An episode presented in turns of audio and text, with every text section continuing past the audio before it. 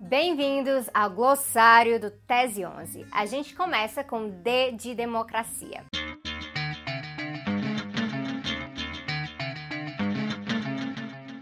A democracia é um regime político que estabelece a forma de governo do Estado.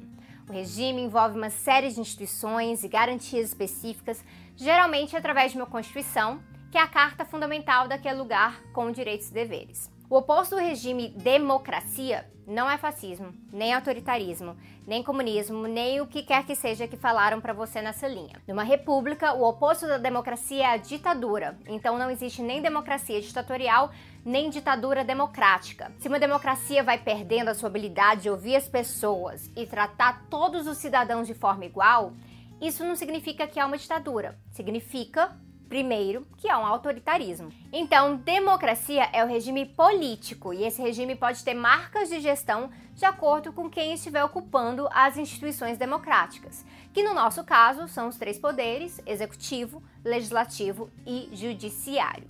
Se esses poderes governam junto com o povo ou a sociedade civil, a democracia é plural.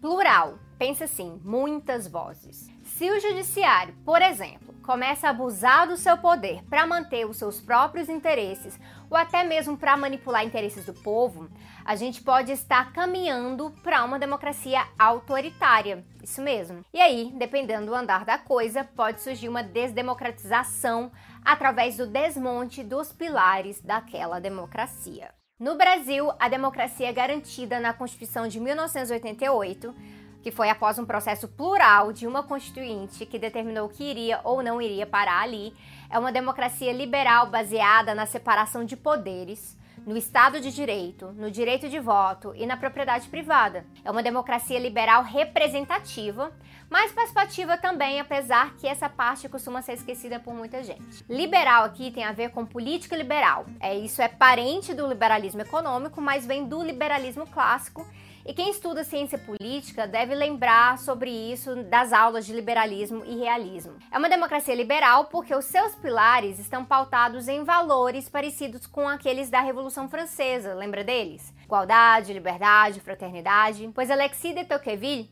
um dos teóricos do liberalismo político clássico, vai pautar a democracia liberal como um regime que tenta equilibrar igualdade e liberdade, individualidade e comunidade.